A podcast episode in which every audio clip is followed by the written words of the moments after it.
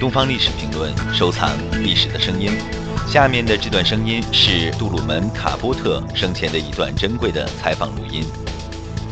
With critics that remarked about that there's such an extraordinary difference in the involvements of my style, as though I was searching for a, a different voice. But that's not true. What happened was that when I first began to publish, I wrote in a certain sort of way, which is the direct outgrowth of a particular kind of sensibility and training. Later, my sensibility and my training and my goals changed in what uh, in which directions in which directions I wanted to work, and I uh, simplified my prose uh, more and more and achieved uh, my effects that I wanted to achieve with with uh, in a much more simple simpler fashion much more complicated literarily, much more sophisticated, much more difficult to do, but the effect is a, far greater simplicity.